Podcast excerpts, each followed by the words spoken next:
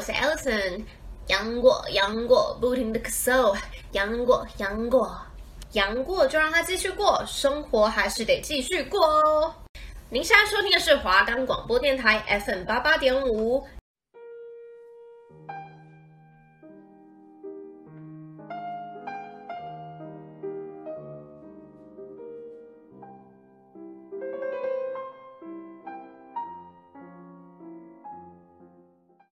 欢迎来到华冈电台 FM 八八点五。那接下来这半小时就由我们来主持节目啦。我是主持人艾莉，我是主持人新慈。欢迎收听。今天寒流吹了什么风？今天的韩流是因为什么而起呢？是哪个韩团要回归，或是韩国娱乐圈有什么消息呢？我们都会在礼拜一下午四点到四点半准时开播的啦。喜欢我们的节目，就记得下周一准时在同一时间收听。我们就会和大家讨论最近流行的韩国娱乐话题。我们的节目可以在 Firstory、Spotify、Apple Podcasts、Google Podcasts、Pocket Casts、SoundOn Player 还有 KKBox 等平台上收听，搜寻华冈电台就可以听到我们节目啦。那事不宜迟，我们直接进入主题。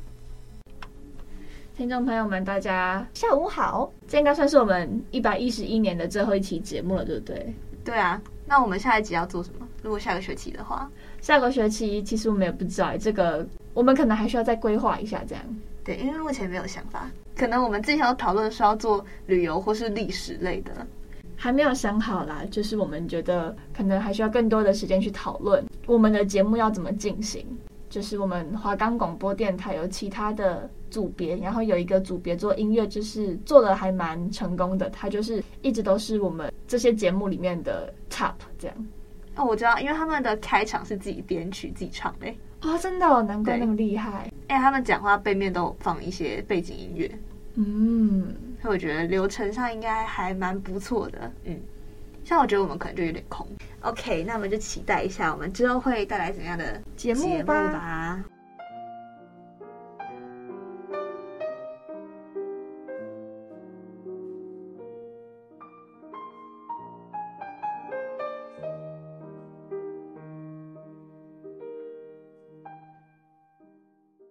那么，我们现在讨论一下鱿鱼游戏吧。就是呢，韩剧《鱿鱼游戏》自二零二一开播以来，以二十八天便缔造了观看率超过十六点五亿小时的辉煌纪录，还是首部拿下美国、英国热门影集冠军的韩剧。Netflix 韩剧《由于游戏》跨越语言和文化上的差异，成为 Netflix 史上最受欢迎的影集，并且在全球掀起一阵追剧热潮，横扫国际各大奖项，广获好评。Netflix《由于游戏》在国际间掀起了高度讨论，更把南韩影帝李正宰、朴海秀推上了国际舞台，也捧红戏剧新人演员。全球国际媒体都在关注《由于游戏》是否会有第二季的可能。李正宰也曾经在访谈中倾吐《由于游戏二》的剧情走向。而且在今年，Netflix 也正式宣告《鱿鱼游戏二》即将登场，并释出导演黄东赫留言给影迷的讯息。他在给出的讯息中写道：“这一次的鱿鱼游戏将以新的游戏为开始。作为鱿鱼游戏的编剧、导演、制作人，他在这里衷心的感谢全球粉丝的爱戴与支持，并感谢大家收看以及喜爱鱿鱼游戏。”现在也正式宣布，奇勋要回来了，游戏的负责人也要回来了。由于游戏二也即将到来，拿着画片的西装男说不定也还会再回来，搞不好还可以见到一二三木头人娃娃英熙的男朋友哲秀。这一次呢，也将以更新颖的游戏和惊人的故事再次与大家见面。而由于游戏饰演零零一冈部爷爷的吴永秀拿下了全球最佳电视男配角，这是首部获得美国演员工会奖提名记得奖的非英语剧集，创下韩国电视圈的新高度。由于游戏四五六里正宰则荣获美国演员工会奖、评论家选择电视奖等男主角奖，评论家选择超级奖、动作类影集最佳男演员以及独立精神奖。最佳新有脚本系列男性演出奖等国际大奖的肯定。由于游戏描述了四百五十六个人为了四百五十六亿韩元的巨额奖金赌上性命，可爱梦幻的大型游乐场瞬间变成尸横遍野的人间炼狱。剧中的彩蛋还有第一季未解的谜团都成为了观众关注的焦点，也有不少民众期待着第二季鱿鱼游戏的诞生。透过导演黄东赫接受过的采访资料推敲，由于游戏第二季的剧情走向会大量聚集在卧底警察和面具人的身上。导演希望由于游戏第二季能够解开由于游戏前一季留下的谜团，可能会将叙事的重点转移至李秉宪所饰演的由于游戏负责人以及过去他警察的身份。另外，李正宰也在接受外媒采访的时候，还偷偷分享朴海秀、郑好娟全部都有望回归。李正宰还透露，朴海秀将会被幕后医生救活，重新回到游戏之中；郑好娟则是会以双胞胎姐妹的方式强势回归。由于游戏导演黄东赫表示，第二季可能会花更多篇幅探讨社会上的警察问题。另外，没有上飞机的李正宰、卧底警察的魏和俊将强势回归。另外，最受观众期待的，绝对是以客串演出的地铁西装男子孔刘，究竟会不会回归鱿鱼游戏的第二季呢？就让我们拭目以待吧。另外，黄东赫曾在电视节目《Newsroom》公开表示，如果要开拍鱿鱼游戏第二季的话，一定要加入三个南韩游戏。分别是为何来我家打陀螺以及跳房子。如果顺利开拍，届时打陀螺一定会成为全民运动，就跟当时候的抠糖饼一样。就那时候在夜市就会有很多那样子的活动给小孩玩，然后抠糖饼这样。因为由于游戏的玩家只剩下李正宰饰演的陈其勋，所以由于游戏的第二季将会需要一个全新的演员阵容。究竟第二季会继续以游戏来引导剧情，或者是以陈其勋试图推动关闭游戏的视角去进行呢？哎，星子，那你对鱿鱼游戏有什么印象吗？就是刚刚讲的抠糖饼，因为它算是一个非常简易的游戏，所以就是也很容易普及到民众这边。扣糖饼这个活动就蛮知名的。对于剧中的印象的话，我比较记得的就是郑好娟跟另外一个女生，其实有点那种百合百合 CP CP 局势大好的感觉。就是除了一二三木头人李正宰、孔刘跟那个零零一号爷爷，是我有一点点印象之外，我觉得给我比较大印象深刻的就是那一对百合 CP。嘿嘿，那 A 零你有没有看过鱿鱼游戏？有啊，我有看过啊。哦，可能我比较变态吧。我就是觉得他的扫射的时候，还有他的杀人环节，我是觉得还蛮精彩的。我会对我会比较想要 focus 在那方面的剧情。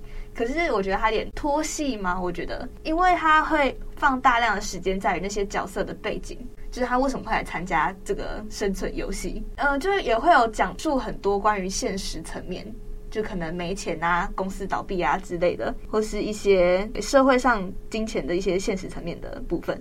但可能那些就对我来说比较乏味一点，因为它就是现实，对，它就是现实，所以我会比较喜欢看那种变态变态，就是要开打的那种游戏啦。嗯，就是有那种紧张刺激的感觉。对啊，就很好奇接下来会怎么发展。嗯，原来是这种方面呢、啊。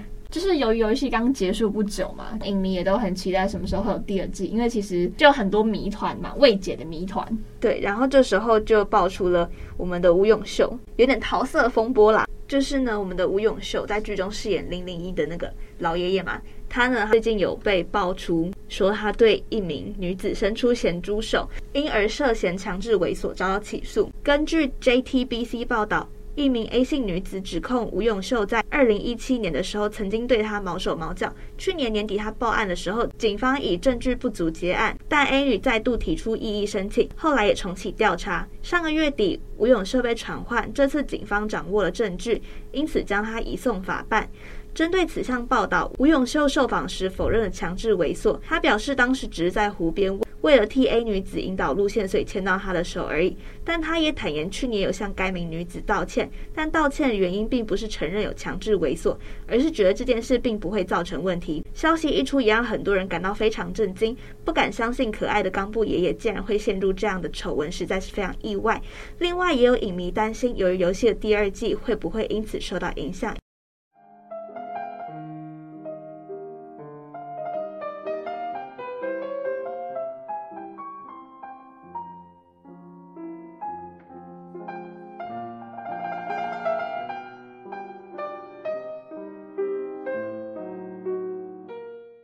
现在也算是二零二二年的年末了，对不对？那对于韩国来讲，就是一定会有非常多的年末大赏。而这些年末大赏呢，不仅是对爱豆们的肯定，对粉丝来说其实也是一个很大的福利，因为就可以看到很多爱豆在年末的舞台上面准备表演。在这些大赏之中，我们就要来讲到最大、最大、最大，就是大家一定都会知道的妈妈大奖。二零二二年的妈妈呢，是在十一月二十九日跟十一月三十日连续两天在日本大阪的金瓷巨蛋举办。我们上个礼拜呢，也有跟大家讲到二零二二年的妈妈入围名单。而且每年妈妈都会有不一样的主题包装。今年的主办方在 Mnet 的记者会上表示说，这个2022年的妈妈是为了展现出更加新颖的 K-pop 世界市民意识，并且大家在 K-pop 的世界里热爱 K-pop 音乐，并借由音乐连接大家成为一个共同体，也包含了团结的深远意义。在第一天，十一月二十九的节目将由歌手全昭明 Somi 主持，他会颁发 Worldwide 粉丝们选票的奖项。官方也公布副标题叫“我们创造了世界”。当天出席的艺人将有 Kepler、Stray Kids、JO1、TXT、孝琳、BB、For Stella、NMIXX、LE SSERAFIM、Streetman Fighter、Kara 跟 DKZ。第二天则是由连续三年主持的朴宝剑再次主持，他会颁发各个歌手及各个领域的奖项，副标题为 We Are K-Pop。当天的出席艺人有 IVE、Treasure、and Hyphen、E.G、New Jeans。(G)I-DLE 林英雄、J-Hope 等艺人。二零二二妈妈的一大亮点，还有防弹少年团成员 J-Hope 在妈妈公开了他 solo 初舞台，这也是 BTS 出道多年以来第一次让成员年末舞台上进行 solo 表演。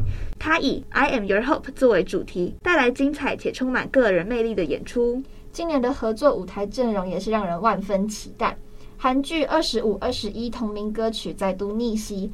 红遍全韩国的传奇乐团紫雨林，这次将与韩国人气女团近期以 Nude 再度席卷韩国乐坛的 G IDOL 共同合作。二零二二年也是大势女团如雨后春笋一般冒出来的一年。今年妈妈呢会在舞台上看到 IVE、New Jeans、LE SSERAFIM、Kep1er、NMIXX。四代新人女团的合作演出，女团们有各自不同的魅力。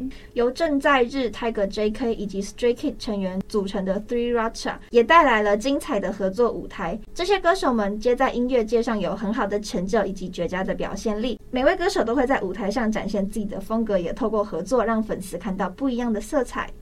哎，那新慈，你有看这次的妈妈舞台吗？我是女团博爱粉，所以我就看了五代女团合作的那个。哦，我知道，是不是那个 Chat Up？那个真的是，呃，个人是觉得编排有点不用心。我也有看之前四代女团，我是用大陆那边的算法去讲今天的这些女团是几代。像韩国的算法，三代是 Twice、防弹跟 Blackpink，他们算三代。三代之后全部都是四代，所以我讲的就是五代。五代的合作舞台就有点。我诚实的讲，就是主办方非常的不用心啦。因为四代的舞台呢，很青春、很洋溢，而且因为每个人的衣服都是白色配一个主色调，这样看起来你就可以很明确的知道，哦，这个颜色是哪一团，那个颜色是哪一团。队形编排上面是一整群的，就不会有人就站在外面当个背景板，因为这是五代的舞台，就很像随机舞蹈。了解。哎、欸，可是我有听说他那个运镜是不是很母汤啊？没有啊，他们的运镜一直以来都很母汤啊。这个不是一天两天的事情，而是一直都很母汤。正常来讲都会 Q 近景，对不对？对。然后它近景 Q 一 Q 之后呢，到副歌就是可能很精彩的地方，就突然开远景啊！你开远景是要我们看什么？看三十二个人站在那边吗？粉丝想看的一定就是 idol 啊！你无缘无故切个大远景，让我们看一个小小的舞台跟一大群粉丝啊！我们是要看谁？就是妈妈，你是一个非常大的奖项，就是大家都在等你，可是你今年给出来的成效就是真的。而且我想说，我好像有看到小娟嘛，小娟她是不是也有一个 solo？哦，那个 solo 很呛哎、欸，对，她就有呛妈妈，对不对？可是我觉得最瞎就是她在 rap 的时候，竟然给我切大远景，就是我一直很不懂为什么要切大远景。我们想看的是 idol，不是那些黑漆漆的大远景，好吗？而且在表演的时候，她还切那个负责演戏吗？可能类似舞蹈演戏那种感觉。为什么是切他们？为什么不是切小娟那种感觉？而且听说妈妈是不是有就是歧视小公司那种感觉吗？总之就是这样啦。OK，那我们来播报一下这次的得奖名单啦。妈妈二零二二的白金奖得奖名单是防弹少年团。再来呢，就是我们年度歌手是有 BTS 拿下。年度歌曲呢是 IVE 的 Love Dive。年度专辑是 BTS 的 Proof。然后呢，Worldwide Icon for the Year 是防弹少年团。Worldwide Fans Choice Top Ten 有我们的 Stray Kids、Seventeen、Treasure。TXT、GOT7、PSY、NCT dream enhyphen bts 跟 BLACKPINK。最受喜爱的新人奖呢，有 IVE、NMIXX、LE SSERAFIM 跟 Kepler。由 Gilbo Chill Artist 是由我们的 Stray Kids 获奖。最受喜爱亚洲艺人是 JOY。最佳男子新人奖呢是由 Extraordinary Heroes 获奖。最佳女子新人奖是 IVE。最佳男团是防弹少年团。最佳女团是 BLACKPINK。最佳男歌手呢，则是由林英雄获奖。最佳女歌手是娜莲。最佳舞蹈表演 solo 是 PSY 的 Like That。我觉得他们的舞蹈也是蛮可爱的吧，而且我们的 Sugar 就很像傲娇猫啊！你看我们家傲娇猫跳这个 Like That，我觉得嗯还蛮好笑，挺有违和感的。对，OK，然后再来是最佳舞蹈表演男团是 Seventeen 的 Hot。最佳舞蹈表演女团是 IVE 的 Love Dive。最佳演唱 solo 是泰妍的 I Envy You。最佳演唱团体呢是 BigBang 的 Still Life。最佳乐队表演呢是 Extraordinary Heroes，最佳 Hip Hop 和 Urban 是朴宰范的 Ganadala，就是 Fit 是 IU，它就是有点像韩国注音符号那种拼音的那种感觉，就有点像 Murphy 这样吗？对对对对对，蛮有趣的一首歌。最佳 MV 呢是 Blackpink 的 Pink Venom，最佳合作奖是 PSY 的 La La，最佳 OST 是 Melon Mons 的 Love Maybe。Inspiring Achievement 是蔡悠琳，就是我们刚刚提到的紫雨林乐团。全球音乐潮流领袖奖呢是 Zico。Breakout Producer 是闵熙珍。最受欢迎的男艺人是 J-Hope。最受喜爱女团是 (G)I-DLE。最受欢迎组合是 Stray Kids。哎，那星驰，你有没有发现，就是我觉得他像是获奖名单嘛，都可能是偏九到十二月之间出的歌。嗯。没有吧？因为像 Love Dive，我记得 Love Dive 算是蛮早出的一首歌曲，哎。哦，真的，哦？因为我看 Twice 今年就没有上什么奖，然后 Twice 是不是因为比较久没有出歌了，所以就比较没有上这样子？哦，因为我还以为 Twice 跟 Blackpink 是差不多的吗？还是我还活在那个年代？因为我觉得 Blackpink 现在的势头很猛，而且 Blackpink 他们又有那种饥饿行销，因为你要想，这个是他们时隔两年推出的歌曲，哎。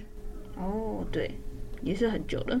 我觉得 Blackpink 的地位就跟防弹一样，它就是已经算是国际巨星。可是 Twice 就还是有一点偏向日韩市场哦，因为 Twice 的风格比较偏可爱一点嘛。嗯，就是那种元气少女。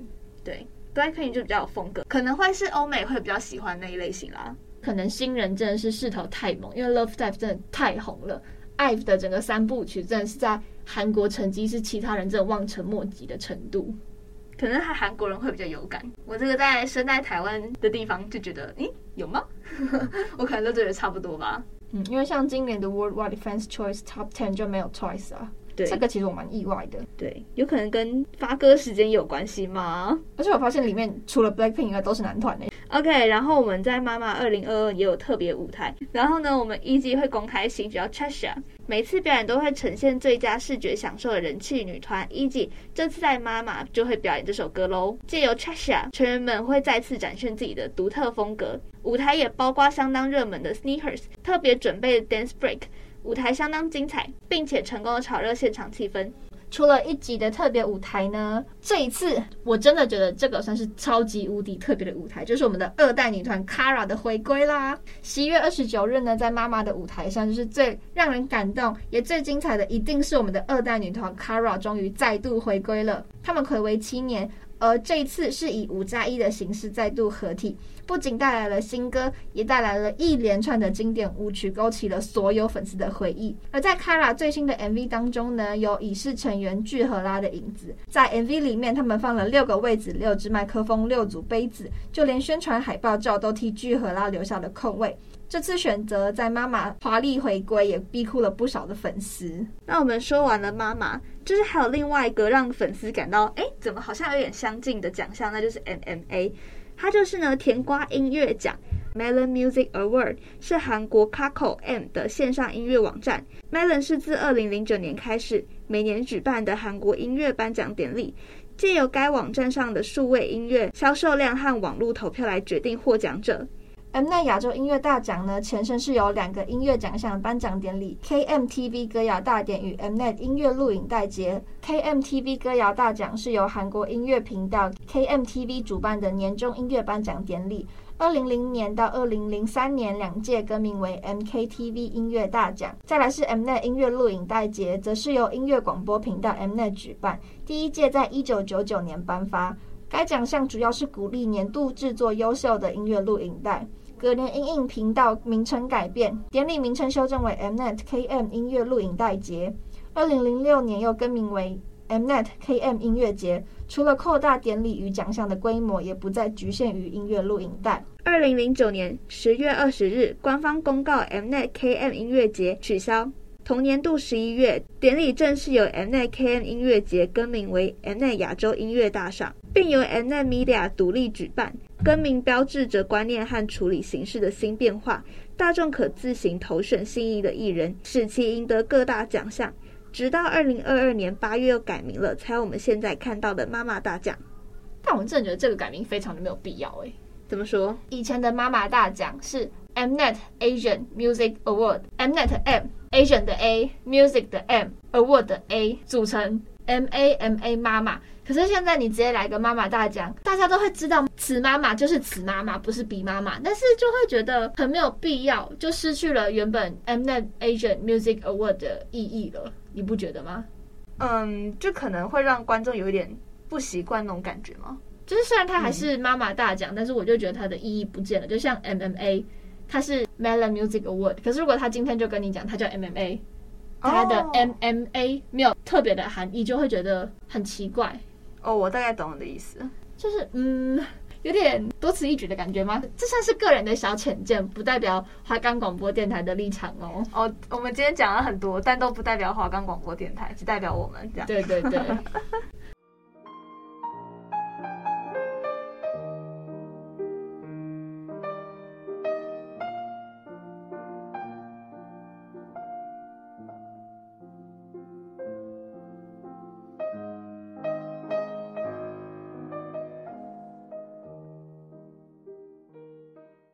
讲完妈妈跟 MMA 这些偏向 idol 的奖项呢，前几个礼拜我们也有提到，就是关于电影的三大奖：百想、青龙跟大钟。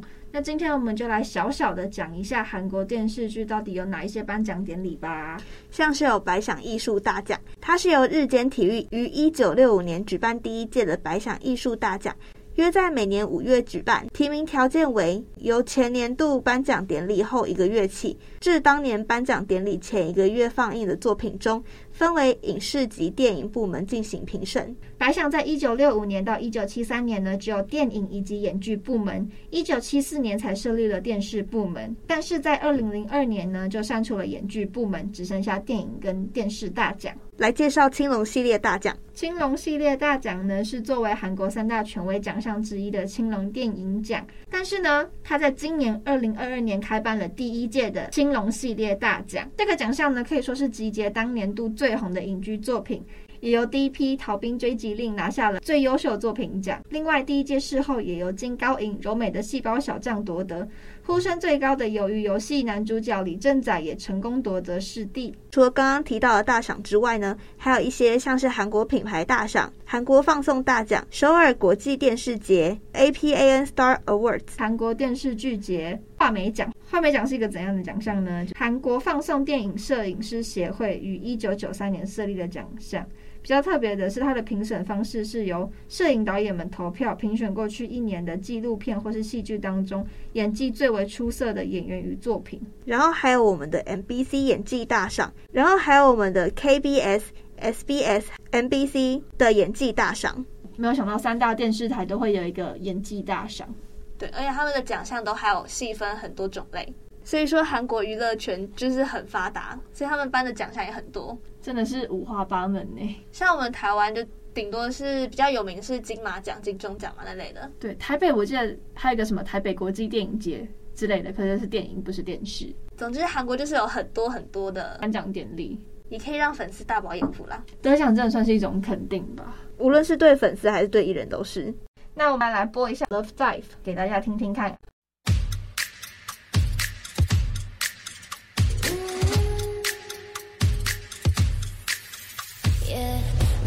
참 궁금해. 그건 너도 마찬가지. 이거면 충분해. 좋고 좋는 이런 놀이. 참을 수 없는 이끌림과 호기심. 묘한 너와 나 두고 보면 알겠지. 눈동자래로 감추고 있는 거. Yeah it's so so narcissistic, my god, I